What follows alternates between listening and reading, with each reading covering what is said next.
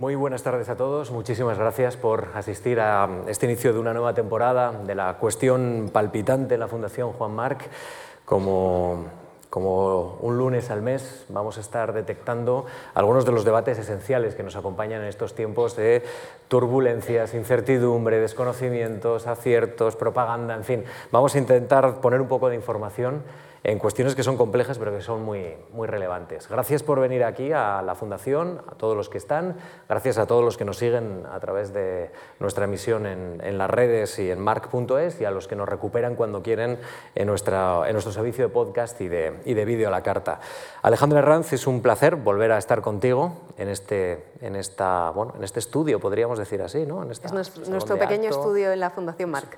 La verdad es que es un placer volver, volver en esta nueva temporada y además con un tema que yo creo que nos interpela a todos, ¿no? O sea, que está bien arrojar algo de luz en estos tiempos, como decías, a veces un poco oscuros. Sí, este, esta conversación se produce en el marco de la presidencia europea de, o la presidencia española de la Unión Europea y, por tanto, no solo vamos a mirar lo que ocurre en nuestro país, sino lo que ocurre también en los otros 26 socios que forman parte de la Unión Europea, porque es una comunidad de estados importante y, por tanto, evidentemente nos interesa lo que ocurre también fuera.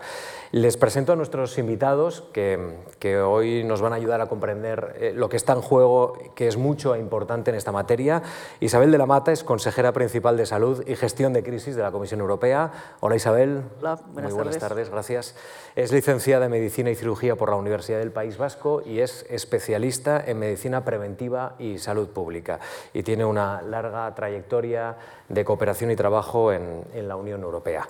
Y Josep Figueras es director y cofundador del Observatorio Europeo de Sistemas y Políticas de Asistencia Sanitaria, que es un partenariado en el que participa también la Organización Mundial de la Salud. Señor Figueras, Josep, ¿qué tal? Muy buenas tardes. Gracias. Y gracias por aceptar nuestra invitación. Bueno, entramos, eh, hemos estructurado nuestra conversación en, en diversos puntos de interés porque tenemos que hablar del pasado y del presente, pero también tenemos que hablar del futuro, del envejecimiento, de los retos de, de, lo que tenemos por delante y de las tensiones en nuestro sistema sanitario, pero sí, desde luego tenemos que ver una gran prueba de resistencia a nuestros sistemas, a los sistemas de salud nacionales en los 27, ha sido desde luego la gestión de la COVID-19, la gestión de la pandemia de la COVID-19. Ha dejado 19 millones de muertos en la Unión Europea. Y si miramos a cómo estábamos hace tres años, ahora estamos muy bien, pero hace tres años estábamos llenos de preguntas, de incertidumbres. Quiero preguntar a Isabel, eh, tres años después, eh, ¿es posible concretar qué lecciones, qué retos nos deja en el sistema sanitario europeo la pandemia de la COVID-19? Bueno, eh, hace tres años no estábamos preparados para lo que llegó y se supone que ahora estamos bastante mejor preparados. Hemos tomado una serie de decisiones, eh, tanto legislativas como no legislativas, eh, muchas de ellas financieras, pero otras de, de, forma de actuar, de cómo trabajar juntos. temas que hace cuatro años eran muy complicados y siempre hablábamos de subsidiariedad, esto es competencia de los Estados miembros, aquí no se puede meter la Unión Europea. Bueno, esto ya se ha acabado en, en gran parte. Por, tenemos una nueva legislación, tenemos lo de la, la, Unión Europea de la Salud, es decir, vamos hacia más Europa y hacia poner en conjunto eh, formas de actuación, de preparación, pero también de, gestión y de respuesta a las crisis y de recuperación después de la crisis. Porque ahora estamos en, estamos en recuperación, pero al mismo tiempo estamos eh, preparándonos y acabamos con, con, la COVID y empezamos con el MPOX y luego Ucrania y luego, o sea, siempre estamos en una permanente crisis sanitaria. Pero uno de los eh, temas en los que no, tenemos, no deberíamos caer es eh, eh, interpretar lo que pasó entonces con lo que sabemos ahora, o sea, con, con, con la información que tenemos ahora. Entonces no sabíamos nada. No sabíamos lo que, era, lo que era el COVID, no sabíamos eh, cómo había surgido, no sabíamos cómo se podría tratar, cómo se podía prevenir. Se tomaron muchas decisiones, unas acertadas, otras, otras no tanto, pero fuimos avanzando. Y yo creo que eh, la mayor lección o la mayor experiencia es que juntos hemos avanzado mucho más rápido y, y mucho mejor y que estamos mejor preparados para la próxima crisis. Que esperemos tarde, pero no, sí, sí. no sé. Josep, eh, ¿sintieron en algún momento vértigo? Eh, la sensación la gran pregunta, ¿resistirían nuestros sistemas sanitarios una pandemia como la de la COVID-19? Muchísimo, muchísimo, muchísimo vértigo. Teníamos, tuvimos la oportunidad de hablar con los países, con los ministros, etcétera, durante este proceso y fue un proceso durísimo. Yo creo que en este sentido hemos de respetar muy mucho, a pesar de que muchos de nuestros políticos, en general en Europa estoy hablando, han sido criticados. Fue un momento tremendamente difícil, con mucha incertidumbre en cuanto a lo que había que hacer. Creo que los científicos, incluso gente como nosotros, los que hemos estado, estuvimos ayudando a estos eh, ministros, nos equivocamos en muchas ocasiones eh, y eh, de alguna manera les dábamos la culpa a estos políticos que debían de trabajar ante una situación totalmente, incertidumbre total. Hay este principio que incluso a veces nos olvidamos todos, que durante una crisis lo que es la evidencia, la policy, digamos, la política sanitaria, la política en, P mayúscula se convierte en un mismo proceso. Y comunicar y tomar decisiones en este contexto es tremendamente difícil. Hablando con ministros, en algunas ocasiones me han dicho, gracias a Dios, que no utilizamos algunos de los modelos que se nos dio, porque habría sido un desastre. Es decir, creo que, que, que se hicieron lo que pudieron y sí, hubo mucho vértigo, pero como dice Isabel, eh, lo interesante es, bueno, si hay algo interesante de este desastre, es que hemos puesto la salud en otro nivel. Es decir, cuando hablamos de salud ahora hablamos de seguridad, hablamos de cohesión, hablamos de bienestar, hablamos de crecimiento económico. Es decir, hemos puesto la salud a otro nivel que quizá podamos utilizar como plataforma. Incluso en un estudio reciente que estamos haciendo, hay una relación entre eh, populismo y estado de salud. Es decir, en aquellos países donde las, aquellas poblaciones con menos estado de salud, con, más enfermedad, tienden a, tienden a votar a, partidos populistas. Es decir, ha sido fascinante a través del COVID, esta plataforma hemos aprendido muy mucho sobre el papel de la salud más allá, eh, más allá del sistema sanitario actuando en otros determinantes, ¿no? entre los objetivos de desarrollo de la salud, desarrollo global, quiere decir.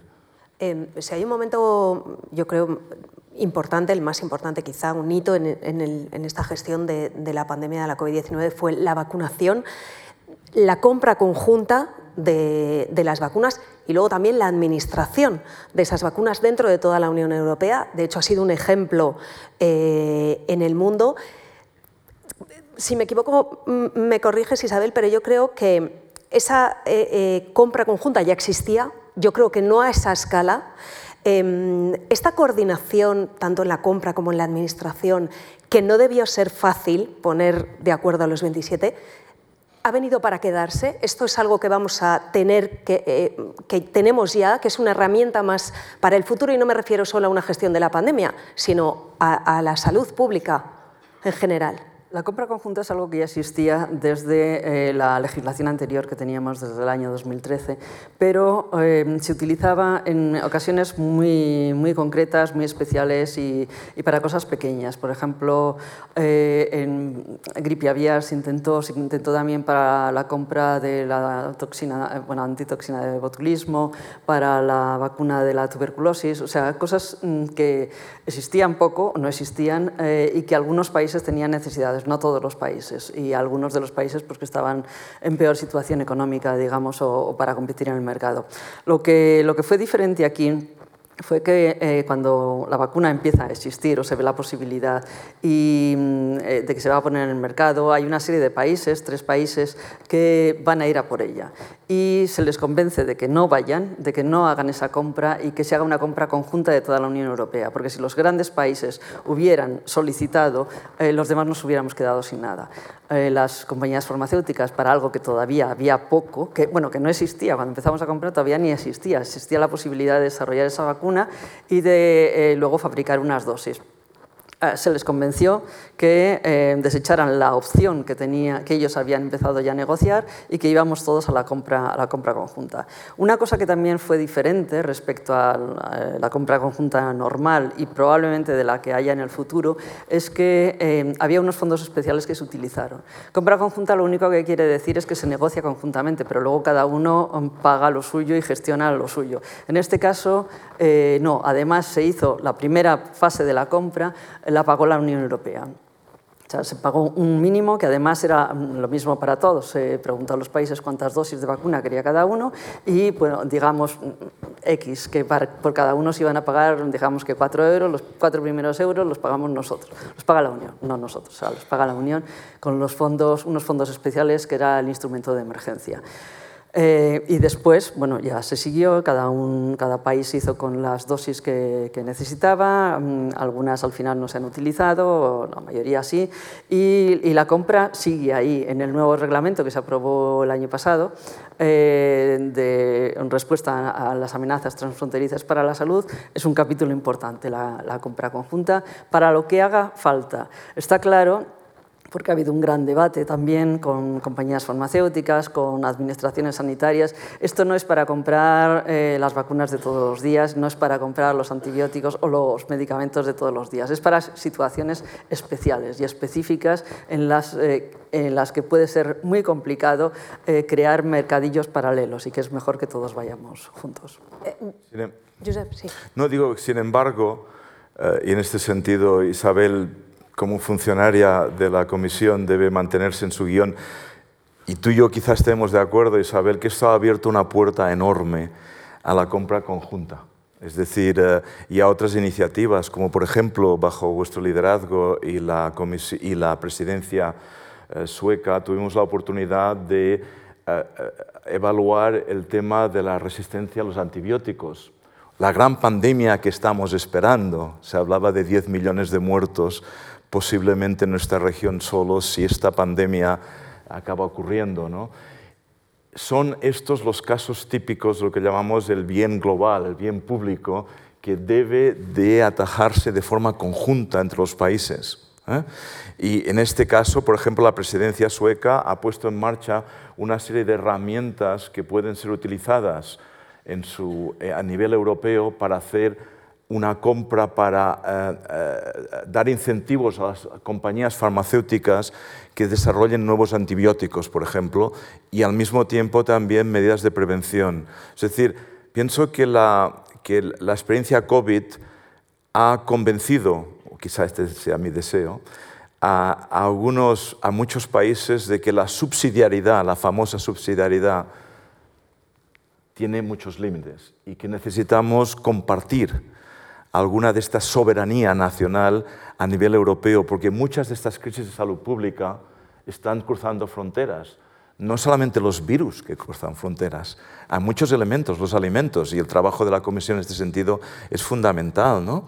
Eh, el tema de la guerra de Ucrania, el tema recursos humanos, el tema, el gran desafío que tenemos ahora y que hemos de trabajar en conjunto es la regulación, la formación y la calidad de recursos humanos en este sentido, en salud estamos hablando, que están cruzando fronteras y debemos de trabajar en conjunto. Es decir, me estoy saliendo un poquito de COVID, pero un poco porque el, el futuro, el futuro eh, que nos llega, que nos, que nos ha llevado el COVID puede ser, puede ser eh, muy, muy útil para todos.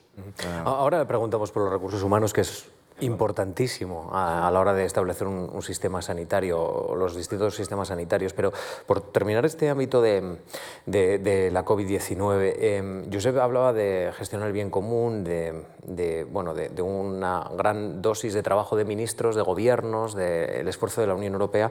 Y, luego está el, eh, el, plano humano, el plano social, el plano ciudadano. Eh, hemos visto muy distintas velocidades en el proceso de vacunación dentro de la Unión Europea, muy distintas. España a la cabeza, pero, pero es que si, si uno ve la media, el 65% de la población mayor de 18 años cuenta con dos dosis, el 17% con dos. Y 8 de cada 10 de los mayores de 60 tiene una dosis, casi 4 de cada 10 de los mayores de 60 con dos. Eh, los datos nos revelan y esto es una pregunta, no una afirmación, que ha habido una dosis extra de desconfianza en la efectividad de las vacunas que habría que revisar para la siguiente pandemia o para el siguiente gran reto sanitario que tengamos que, que frenar entre todos, Josep, Isabel? Eh, sí. Eh, nosotros eh, hemos estado haciendo desde el año 2016 el estudio de confianza en las vacunas y en la, vacunación. Y sí que se ha visto que, en la última publicación, la del año pasado, ha disminuido la confianza en las vacunas. Y además se está abriendo la brecha entre jóvenes y, mayores. Hay más confianza en, las mayores, en los mayores, hay menos confianza en los jóvenes. Quizá también porque para las vacunas tradicionales eh, las personas mayores, bueno, las personas de, nuestra edad, han visto, mm, o sea, saben lo que era la polio, lo que era el sarampión y lo que supusieron la, aparición de las vacunas en la desaparición de esas enfermedades y la mortalidad. Y los, los jóvenes, como ha asistido la vacuna desde siempre, pues no, no la han visto tanto. Eh, lo que sí ha pasado desde, con, con, el COVID eh, y con toda la discusión y esto que se ha llamado la infodemia, todo el mundo opinaba, todo el mundo sabía, siempre tenían algo que decir, mucha información falsa o no, adecuada por Internet es esta desconfianza en cómo puede ser, si siempre se ha tardado tanto tiempo en hacer una vacuna, ahora la hacen en dos días.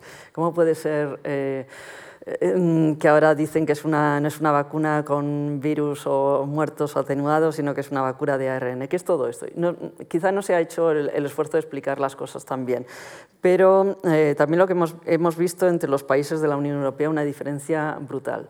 Eh, de, había los países bueno, pues como España, Portugal, quizá, que siempre habían sido eh, más pro vacunas, donde las coberturas siempre habían sido más altas y también se han mantenido para la COVID. Y donde mm, había más confianza hacia las autoridades sanitarias y hacia las recomendaciones que, que, se daban respecto a las vacunas. Y otros países donde esto no ha sido así y hay una, una cobertura vacunal muy, muy, muy, muy baja. Y no se ha hecho el esfuerzo. En coberturas vacunales eh, siempre depende de todo, de, muchas cosas. Depende de la, de la, confianza en las autoridades generales y en las autoridades sanitarias. También depende en que sea fácil eh, el acceso a la vacunación. Fácil desde el punto de vista de que no haya que pagar y que te faciliten eh, el, el, ir a vacunarte. Si tienes, como en algún país, que ir al médico, que te haga una receta, ir a la farmacia, comprar la vacuna, volver al médico a que te la ponga, es, las coberturas van a ser muy bajas es poner trabas a la, vacunación.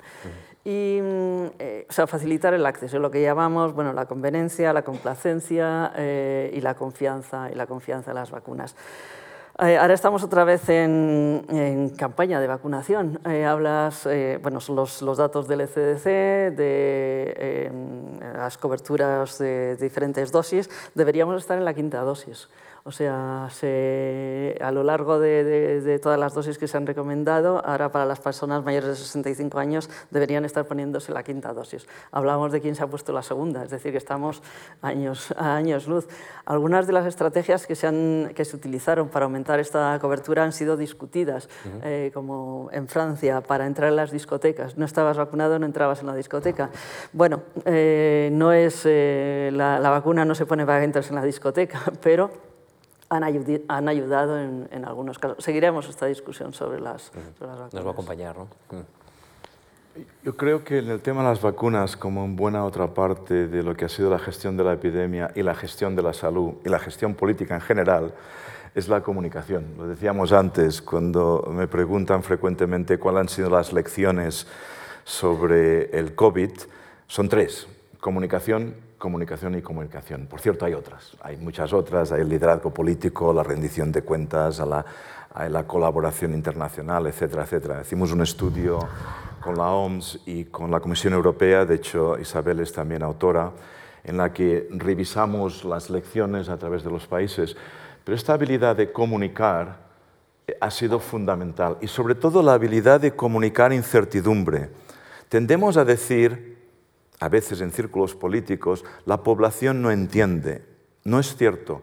Aquellos países, por ejemplo, eh, Merkel, que fue capaz de sentarse, de presentar y decir, pues no lo sé, crearon más, de alguna manera, eh, compliance, cumplimiento, más seguimiento que aquellos otros mm, políticos cuyos nombres no me acordaré, que decidieron, en Estados Unidos, en el Reino Unido, por ejemplo, tomar políticas populistas. Es decir, la habilidad de comunicar incertidumbre, la habilidad de entender quién no se vacuna.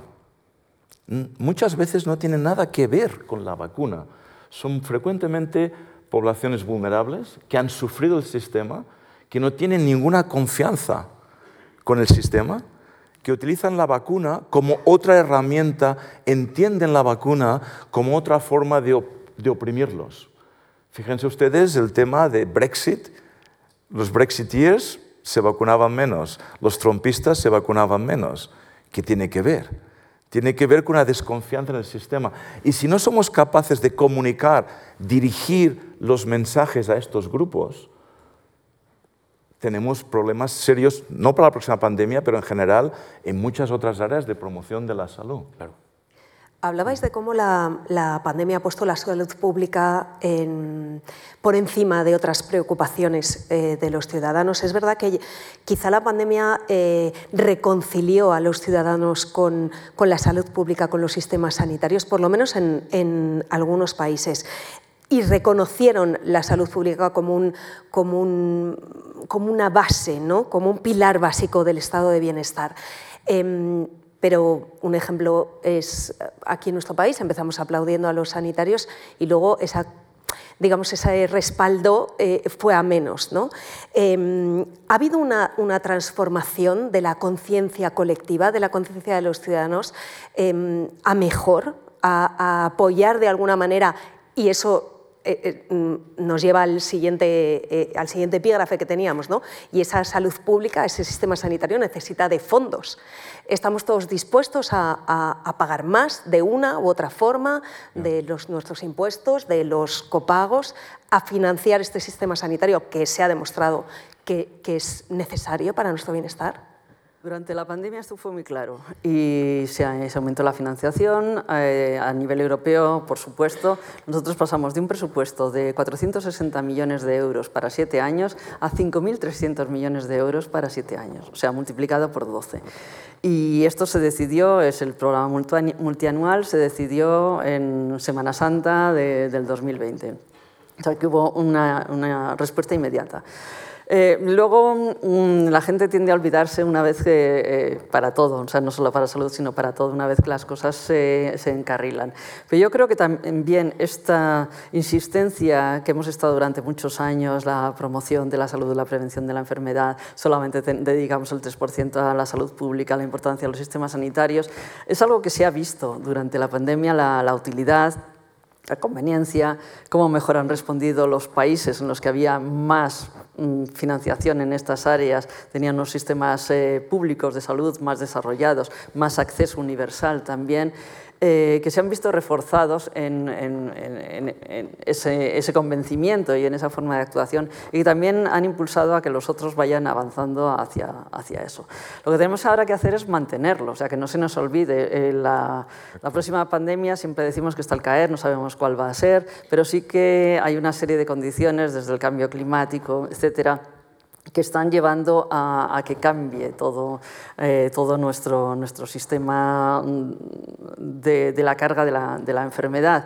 Eh, los vectores cada vez son más prevalentes, eh, los, las enfermedades zoonóticas, probablemente la próxima pandemia venga también, también de ahí. Y yo creo que sí que hay este convencimiento de que la vigilancia epidemiológica es fundamental, que la prevención es fundamental, que la promoción es fundamental y sobre todo de que hay que actuar rápidamente. Ahora ya estamos también mejor preparados en, esta gestión de, la crisis, en tener todos los mecanismos preparados para que la próxima vez que pase algo no tardemos tres meses o, tres semanas en responder, sino que podamos actuar en una semana. Y espero con, seguir hablando con, con, la población y con los políticos también. A los políticos también a veces se les olvida eh, durante la, la, crisis, están muy por la labor y después, bueno, hay otra crisis quizá en otro, en otro ámbito, pero seguir, seguir insistiendo en la necesidad. Sí, a mí me gusta una historieta. Eh, la, salud es un poco como la Cenicienta, que ha salido y la han invitado a bailar con el ministro de Economía, con el príncipe. No quisiera ser eh, género, eh, el ceniciento con la princesa, es igual. Es decir, está en el baile. Algunos los que estamos en este mundo nos preocupa que van a tocar las 12 y que el ministro de Economía no va a buscar a Cenicienta de nuevo, va a volver y no va a buscar con el zapatito. Es una oportunidad ahora para, como decía muy bien Isabel, para demostrar, más allá de la pandemia, hablemos de otra pandemia, la pandemia de la obesidad. Ustedes saben cuál es el coste de la obesidad para nuestras sociedades. No es solamente servicios de salud, es prevención, es eh, regular eh, los alimentos, regular la comercialización a los niños, es regular o incluso poner impuestos a productos con más azúcar o productos con más grasas saturadas. Este es el gran tema hacia adelante, número uno. Número dos, también es importante demostrar a otros sectores que somos útiles para ellos. Es decir, por ejemplo, ahora estaba en la conferencia del Economist hablando el viernes en Londres y hablábamos del impacto del sistema sanitario en la, en la huella de carbono. De carbón. En algunos países casi de un 8%, con mecanismos, es decir, el package, lo que se hace, la utilización de la energía que se hace, el transporte, etcétera, se puede reducir de forma masiva de energía reutilizable. El papel que tiene también la salud en la educación, no solamente la educación en la salud. tenemos mucha evidencia de niños más saludables que consiguen mejor educación. La salud y la productividad económica etcétera, etcétera. Es decir, tenemos un debate que hemos estado predicando en el desierto, intentando ayudar a, Cenicienta, ahora la tenemos ahí y necesitamos a nuestras poblaciones, sobre todo a la organización civil, a los periodistas, que nos ayuden a demostrar que este sector no es gasto, es inversión. Y los números los tenemos allí. El, el, observatorio con la comisión ha estado produciendo números uno tras otro, pero no nos hacen caso. Ahora que, está, ahora que estamos en el baile, quizá no tengamos que volver a casa, ya lo veremos. ¿Qué le parece a usted? Me parece muy interesante, muy sugerente, porque es verdad que, que necesitamos imágenes, imágenes que nos ayuden a comprender cómo está el tablero, ¿no? Y, y cuando, eh, bueno, pues no está invitada una, eh, una especialidad que nos ayuda a todos, como es la salud, y el sistema sanitario, en el centro del debate es que está ocurriendo cosas, ¿no? que está ocurriendo algo que desde luego no va, por lo menos la agenda, por el buen camino. Hay distintas aproximaciones. Eh, estamos eh, intentando establecer casi como un mantel de prioridades, ¿no? pero, pero también hay un elemento en los sistemas de salud, Isabel, eh, que es de gestión de recursos humanos. Esto realmente no afecta a la Comisión Europea, porque esto es una cuestión... Pero debiera. Sí, pero aquí, por ejemplo, en España eh, depende de las comunidades autónomas. O sea, fíjese ya cómo, estamos hablando. Ya no es nivel nacional, sino que es infranacional. ¿no? lo, importante, eh, hay, hay, un informe de la Organización Mundial de la Salud que me ha llamado muchísimo la atención. Eh, dice, la Organización Mundial de la Salud dice que los esfuerzos por sustituir al personal sanitario que se jubila ya eran insuficientes y ahora es urgente intensificarlos para abro comillas, leo literalmente, mejorar la retención y hacer frente al previsible aumento del número de jóvenes que abandonan la profesión debido al agotamiento, la mala salud y la insatisfacción general de los médicos jóvenes. Dice que el 40% de los médicos en Europa tienen 55 años o más. Es decir, que aquí hay un problema también de recursos humanos, de gestión, de buenas condiciones laborales que nos tienen que, bueno, que si la tenemos bailando en el centro del debate, ahora mismo la sanidad, tendremos que también vestirla adecuadamente, ¿no? Eh, sí, estoy completamente de acuerdo. Eh, en teoría, en teoría, eh, la Unión Europea solamente tiene competencias en el reconocimiento de las cualificaciones profesionales y luego en garantizar la, libre movilidad de los profesionales. Esto es la Biblia. Es decir, que no podemos eh, decir bueno, que es que se vienen profesionales del este eh, a trabajar en el centro de Europa y entonces aquellos países se quedan sin profesionales. Bueno, es el derecho que tienen de, circular. Pero mm, sí que es verdad que, es, eh, mi punto de vista, se han planificado muy mal eh, eh, los, profesionales sanitarios. Y mira que llevamos planificando profesionales sanitarios desde los años 80, 90, eh, ya había bueno, un libro, El Pinol, que era la Biblia en, en, su día. Em, y tienen, bueno, hay una 55 años o 60 años la, la, media o la mediana de los profesionales sanitarios y sin embargo se, muchos países se han puesto números clausus, pero si se necesitan más y se necesita 10 años para formar a alguien de los 6 años de la carrera, a los siete según el país, luego cuatro o cinco de, especialización.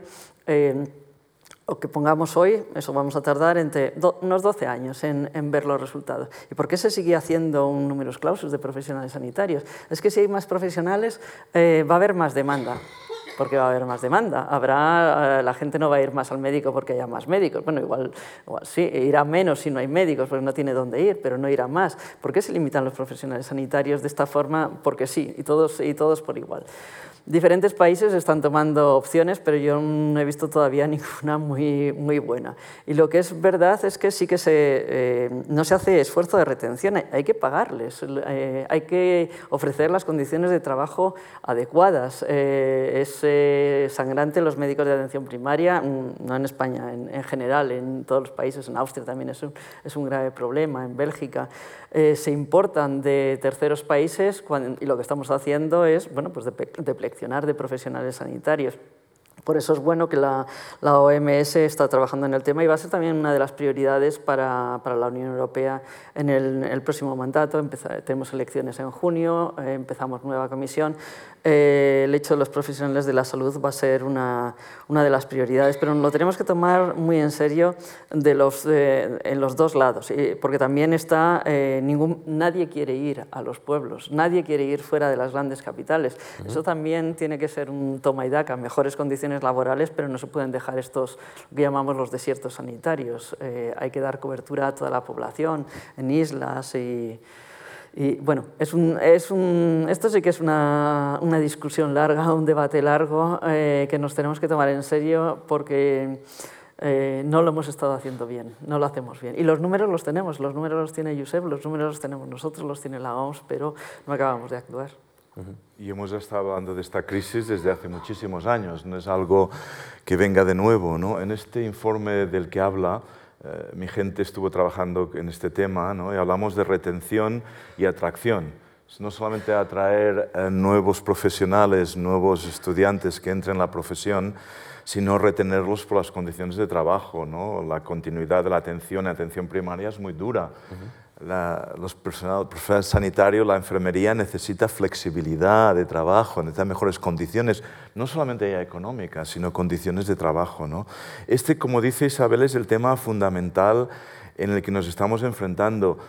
Yo he dicho debería, quizá no sea lo apropiado porque está haciendo la Unión Europea muchas cosas, pero ah, nosotros ahora estamos preparando para la Comisión y trabajando también con la presidencia eh, belga, que viene ahora eh, en enero, la presidencia belga pondrá toda una eh, serie de prioridades desde la presidencia a la Unión Europea de la Salud, con áreas en las que se debe trabajar. Una de ellas serán los recursos humanos.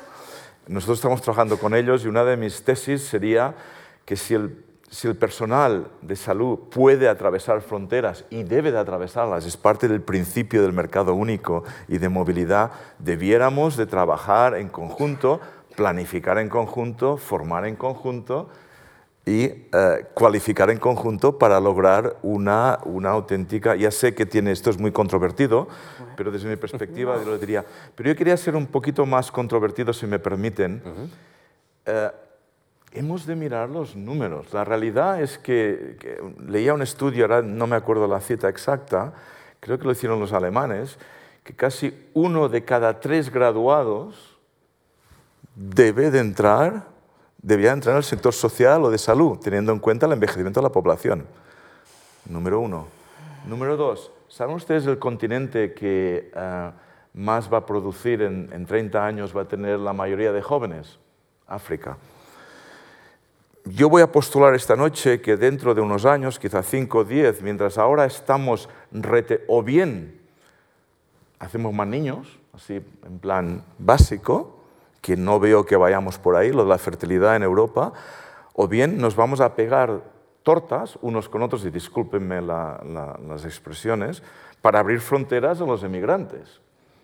Lo que estamos haciendo ahora, que lo entiendo, y yo no voy a entrar en esta política ni pensarlo, pero deme usted cinco años, apostémonos un café, a que vamos a intentar abrir fronteras a inmigración, que es algo que tampoco estoy apoyando. la OMS tiene lo que se llama el código de práctica, que pretende de forma ética regular, más que nada demostrando qué países lo hacen mejor, porque la OMS no tiene ninguna regulación, lo que tiene la Comisión, que es mucho más importante, eh, intentar no robar, por decirlo de forma muy directa, profesionales a países del sur. ¿no? Y hay muchos códigos como intentar dar soporte a su formación, mecanismos de vuelta, hay toda una serie de mecanismos que he hecho mi observatorio con gente de la OMS ha puesto en marcha también para intentar autorregularse, porque tampoco lo que no podemos hacer es eh, atraer médicos y enfermeras del sur y hacer su situación peor. ¿no?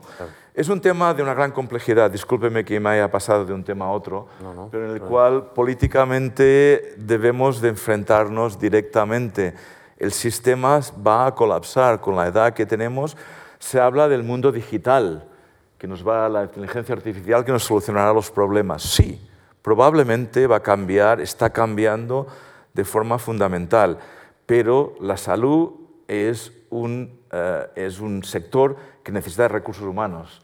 Y no veo todavía los robots apropiados para cuidar a, Doña María o mi madre, que tiene 97 años. Eso es diferente. Eso es sector cuidados, no es sector salud. los robots pueden ayudar mucho. Eh, no los son muy parecidos. Inteligencia artificial, eh, telemática, puede ayudar mucho, creo yo, también en el desarrollo de la salud. No en el desarrollo de los cuidados, ahí los robots para cuidar a tu madre será complicado. Pero de hecho, yo creo... sería interesante hablar de digital y de inteligencia artificial. Estuvimos trabajando en este tema porque va a cambiar totalmente de shape, el formato con el que estamos trabajando en salud. Perdóname que te he interrumpido. Eh, no, no, no, quería decir que hay, hay inmigración. Eh, eh, nosotros atraemos, atraemos gente del sur, bueno, africanos o de, o de otros países y y luego de Centro Europa se van al Reino Unido y los de Reino Unido se van a Estados Unidos y los de Estados Unidos se van a Australia y hay una circulación. Em, yo creo que no colapsará, eh, lo resolveremos antes o al final siempre nos, nos autorregulamos bastante bien en, en, muchos sectores y yo espero que en este sea así. Lo que pasa es más que... pesimista nos está, nos está, nos está costando. Pero, pero también tenemos que tener mucho cuidado cuáles son los mecanismos, porque eh, yo estoy harta de, de recibir eh, ministros de, de, países del este que nos dicen, ustedes tienen que prohibir eh, que exista la libre circulación de profesionales. Pues no funciona así. Esto es una de las primeras garantías de las, de las cuatro libertades que, que tienen los ciudadanos europeos. No se puede. Es que hay que, hay que retornar lo que se ha gastado en formación. Mm, puede ser, pero veo difícil decir, bueno, y ahora usted que está trabajando eh, médico rumano en Alemania va a tener que pagarle a Rumanía toda su formación. No sé si va a funcionar eh, mucho. Tenemos que seguir pensando y desarrollar mecanismos, pero sí que es verdad, y lo que no podemos tampoco aceptar es que 30% de la fuerza laboral esté dedicada a sanidad. Eh, antes tendremos que eh, desarrollar cómo prevenir la enfermedad, cómo promover la salud, de forma que no, uno de cada tres trabajadores no puede ser dedicar a mejorar la salud de la población. Ah, y social, me refería a los dos. ¿eh? Social, bueno, ya veremos, ya veremos. Hablando de recursos humanos, los dos habéis mencionado los médicos de familia el personal de enfermería también. Josep, tú creo que eras médico de familia, empezaste siendo médico de familia. Sí, lo soy todavía, aunque no sería muy bueno en estos momentos, después de tantos años sin practicar, discúlpame. Eh, pero los dos hablabais de los médicos de familia, del personal de enfermería, que son el primer frente de batalla, la primera línea de batalla, que además hacen eh, esa atención primaria que es que luego no pasen cosas después, que no se saturen los hospitales, que no se saturen los sistemas, que pueden hacer eh, em, gestión de prevención también. Eh, lo hemos visto con la pandemia, ¿no? como han sido la primera, eh, la primera línea de defensa. ¿no? pero además de los recursos humanos, de fortalecer esos recursos humanos en la atención primaria, ¿se puede hacer algo más para mejorar esa atención primaria que claramente es el pilar que sostiene desde abajo el sistema? Los recursos humanos son la base, creo yo, eh, de, la atención primaria. Eh, que esté eh, porque lo demás, eh, quiero decir, es eh, dónde están los centros de salud, que estén accesibles, que tengan, que tengan cobertura.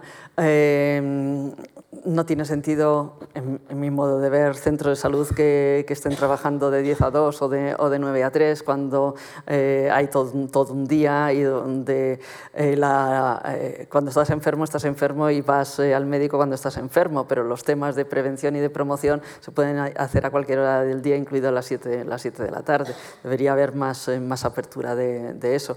Pero yo creo que también es eh, que, que, se lo crean, que todo el mundo se lo crea. El, el gran problema, en, mi modo de ver de la atención primaria, es que sí, se, se discutió en Alma-Ata, se aprobó y luego ya nadie más se lo creyó. Se pensaba que era algo así para países en desarrollo, pero no para países desarrollados. Nosotros lo que queremos es cuando estoy enfermo yo voy al mejor cardiólogo o al mejor neurocirujano, al mejor lo que sea. Y lo que no nos damos cuenta es que alguien me tiene que seguir durante toda la vida y que también necesitamos un buen gestor de bueno, lo que es eh, gestión integrada de las enfermedades, de todo, de todo lo que pasa, porque si no eh, estamos a, a, cachitos. Y ahora estos son los medicamentos para lo que me pasa al corazón aquí el endocrino, y aquí el neurólogo, y aquí el no sé qué, y nadie lo, nadie lo ve. Yo creo que nos tenemos que creer, la atención primaria nos tenemos que creer, la enfermería, el papel de la enfermería, eh, los médicos de familia, y dotarles de sueldos adecuados, de reconocimiento profesional adecuado, de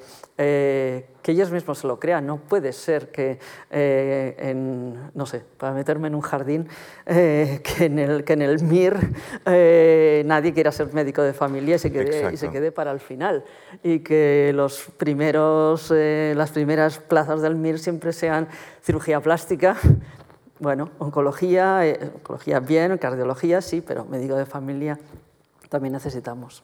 Claro. Hay, dos aspectos, hay muchos, es un tema interesantísimo. De hecho, la semana que viene vamos a la conferencia internacional de atención primaria, donde el observatorio ha hecho un, estudio. Empecemos por la última parte. Uno de los grandes problemas que tenemos es que seleccionamos médicos en función de sus resultados en física, matemáticas, biología. ¿Qué pasa? necesitamos médicos que sean capaces de comunicar, de entender la complejidad. Es decir, seleccionamos a los médicos mal, primero. Segundo, como se hace en algunos países, como Francia, el primer año se hace en conjunto con todo el personal sanitario para cambiar esta jerarquía de la que voy a hablar en un momento al hablar de atención primaria con su pregunta, ¿qué podemos hacer? Es decir, como iguales. Tercero, como se hace en Bélgica, por ejemplo, en Holanda sobre todo, el primer año el médico, estudiante de medicina, va a atención primaria, a ver la realidad de la atención, que es muy, puede ser muy, ¿cuál es la palabra que estoy buscando? Muy gratifying, muy... Gratificante. Gratificante. Formativa. formativa, interesante. La parte humana es esencial cuando la conocen, pero si seleccionamos a médicos por su capacidad de biología, física, matemáticas, que sueñan con neurocirugía, con neuroscience. No seleccionamos a la gente que necesitamos en atención primaria. Número, número dos, a la hora de soporte de atención primaria, con la escasez de profesional, hemos de diversificar, hacer lo que llamamos el skill mix. Y esto es un tema cultural. Fíjense, yo hace muchos años, más de los que quiero recordar, porque me voy a recordar, voy a recordar mi edad, pongámosle 30 años, ya sé que parezco menos, pero 30 años que trabajaba de médico de familia en la Fuensanta, en Valencia. Ahí la enfermería y nosotros trabajamos como iguales. La enfermería hacía prescripción farmacéutica. Y ahora todavía en muchos países estamos luchando para que la enfermería pueda hacer prescripción farmacéutica, cuando se ha demostrado que es mejor que los médicos a la hora de seguir a crónicos, a la hora de prevención. Es decir, necesitamos culturas diferentes, necesitamos, equipos en los cuales no sea solo el médico. Y ocurre en España, en, muchos países, en muchas partes ya, que tengamos otros profesionales aliados, que haya una integración entre primaria, crónica y cuidados integrados. ¿no? Y fíjense ustedes, y dar soporte de condiciones de trabajo, también de, de orgullo, de profesión, de sistemas de información. Uno de los temas en los que España tiene un buen sistema sanitario, de hecho. Y una de las áreas que demostró esto fue durante la pandemia. De hecho, una de las lecciones de la pandemia fue que una atención primaria efectiva era tanto o mucho más útil que el número de camas. Se acordarán ustedes del debate con los alemanes. Tengo un buen amigo mío, Reinhard Busse, que llevaba años diciendo Alemania tiene demasiadas camas. Y ahora el profesor Busse es una persona no grata en Alemania porque le han dicho, fíjense usted, gracias, a las camas tuvimos, solucionamos el COVID. No es cierto. La atención primaria, como en España o en Holanda, que funciona bien, con seguimiento en casa, con historia clínica electrónica, evitó muchas, mucha admisión al hospital que pudo controlarse desde fuera. Tenemos lección tras lección tras lección sobre la costo-efectividad de la primaria, que es donde hay que invertir. Invertir más dinero, condiciones de trabajo, eh, invertir en este skill mix del que se hablaba. Y esto, curiosamente, hay todavía este desprestigio de la primaria, que en parte viene de los mismos médicos que han tenido que escoger primaria porque no pudieron ser cirujanos plásticos, porque los escogemos mal. Los escogemos mal. Y el mundo, no estoy hablando de nuestro país en general, el mundo de la universidad, me estoy embrancando un poco, y de las necesidades del sistema, a veces son como dos extraños en la noche que no se hablan. Las necesidades del sistema sanitario deben estar cubiertas por la universidad, que continúa con sus mismos mecanismos, en algunos casos, no hablo de nuestro país, o casos concretos, pero es un tema que debemos de solucionar y rápidamente. Debemos de seleccionar un profesional muy distinto. Tenemos unas cuantas preguntas eh, del público, de personas que nos siguen a través de mark.es, que nos han enviado en las últimas horas y hace un minuto también sus comentarios. Antes y ya en la recta final, siendo consciente de que queda poco tiempo, pero hay asuntos muy relevantes que tocar. Em, hay un debate en Europa abierto acerca de la sostenibilidad del sistema. Eh, si hay financiación suficiente, si tenemos, eh, como decía Alejandra, la convicción de que tenemos que pagar más impuestos o gastar mejor para sostener nuestros sistemas públicos. Luego convive el sistema privado de salud. Hay en cada país, en organización distinta, distintos modelos que funcionan en Europa, el Bismarck, el Beveridge. Yo les quiero preguntar, ¿estamos en condiciones ahora mismo, Isabel, de, decir que, que en general en la Unión Europea eh, ¿Hay igualdad de acceso al servicio sanitario? Es decir, que una persona que lo necesita, independientemente de su renta, tiene acceso a un servicio sanitario de calidad? ¿O ahí hay que caminar también? Sí, en general en la Unión Europea eh, hay una accesibilidad a la asistencia sanitaria que no existe en otras partes del mundo. Eh, yo siempre pongo, por ejemplo, eh, como ejemplo la una, una escena de... Ay, ahora se me, se me olvidará cuál era el nombre de la serie aquella de televisión del profesor de química que hacía drogas, eh, que debería ser... Breaking Bad. Breaking Bad. que debería ser de paso obligado, o sea, de, de visión obligada en todas las facultades de medicina y en, y en eh, eh, curso cero de política, donde le preguntaba eh, a alguien a quien le acaban de diagnosticar un cáncer de pulmón, eh, antes de decir el tratamiento, bueno, ¿y usted cuánto puede pagar? Porque según lo que pueda pagar, eh, así va a ser el tratamiento al que va a tener derecho. Esto aquí no pasa. En, en general, en la Unión Europea no pasa. Eh, los sistemas son diferentes en los diferentes países, pero eh, mm, el acceso universal, la cobertura universal, la asistencia de, calidad, accesible, rápida, bueno, ya hay, listas de espera, depende, pero sí que está, sí que está garantizada y sí que es una de las, eh, de las cosas que figura en la Carta, de, la Carta de Derechos Fundamentales de la Unión Europea, figura también en la Carta Social Europea y, trabajamos por, por ello.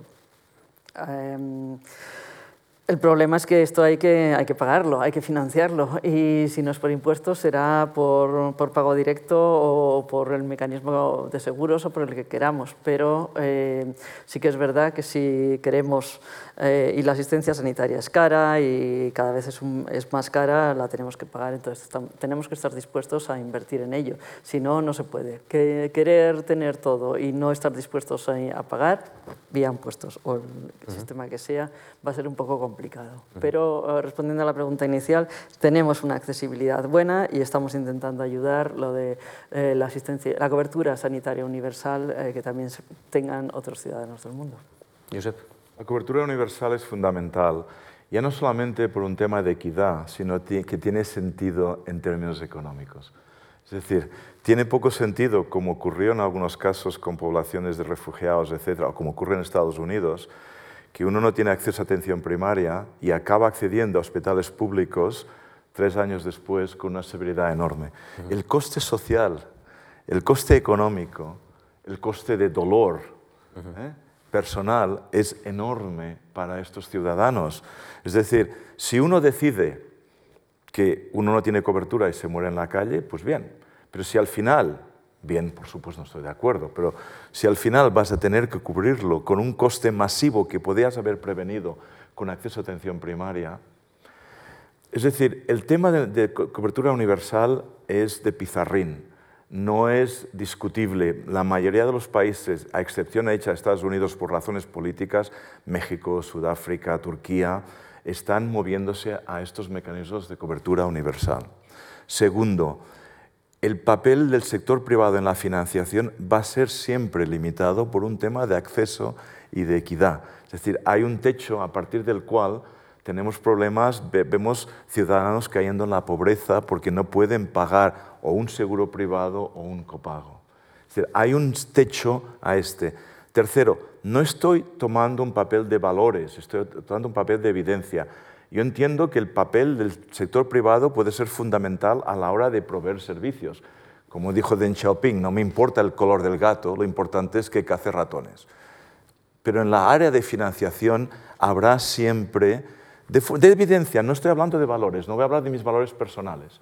En temas de evidencia hay un techo al, porcentaje de gasto que puede venir del sector privado. Es decir, el, gran logro que tenemos en estas sociedades europeas y en algunas otras en Canadá, etcétera, ha sido esta cobertura universal. Es porque es fundamental para la economía, para la cohesión, para el populismo, como les decía antes. Tienen que ir más. La solidaridad es importante, es nuestro valor europeo, pero es que además hay que ser inteligente, hay que ver el papel que tiene para toda la sociedad que haya una cobertura universal, que uno pueda ir al médico de forma gratuita si no tiene los recursos.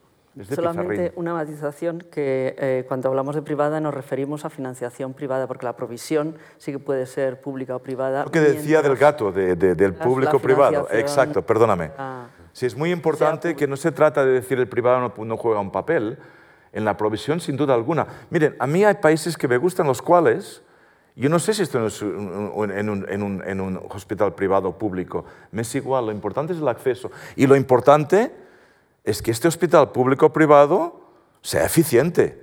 No se trata de dar un subsidio porque es privado o porque es público. Lo importante como como ciudadano es que tenga acceso a un servicio de calidad y que mi seguro o, que, al que pago los impuestos, el Servicio Nacional de Salud, tenga value for money, es decir, que tenga calidad por el dinero que paga. Si el sector privado es capaz de hacerlo mejor, bienvenido sea el gato que cace ratones. Esto es muy importante, pero en el área de financiación no tengan ustedes duda, no es un tema de valores, es un tema de evidencia. Hemos recibido muchas preguntas para esta, de esta sesión de la cuestión palpitante. Juan Pérez González desde Venezuela nos preguntaba por la atención primaria. Yo creo que hemos hablado eh, eh, en esta charla. Y eh, Gema del Canto nos mandaba esta pregunta, ¿cómo se gestiona la inversión para la investigación contra el cáncer y cuáles serían sus recomendaciones para incrementar esta inversión? Em, en la Unión Europea, eh, bueno, desde, eh, para investigación está lo que se llama la misión cáncer eh, dentro del programa Horizon Europa, que es el gran programa de investigación, que eso se complementa con, con el programa de mm, Europa batiendo el cáncer dentro del, del, programa también de salud, de salud el, el EU for Health.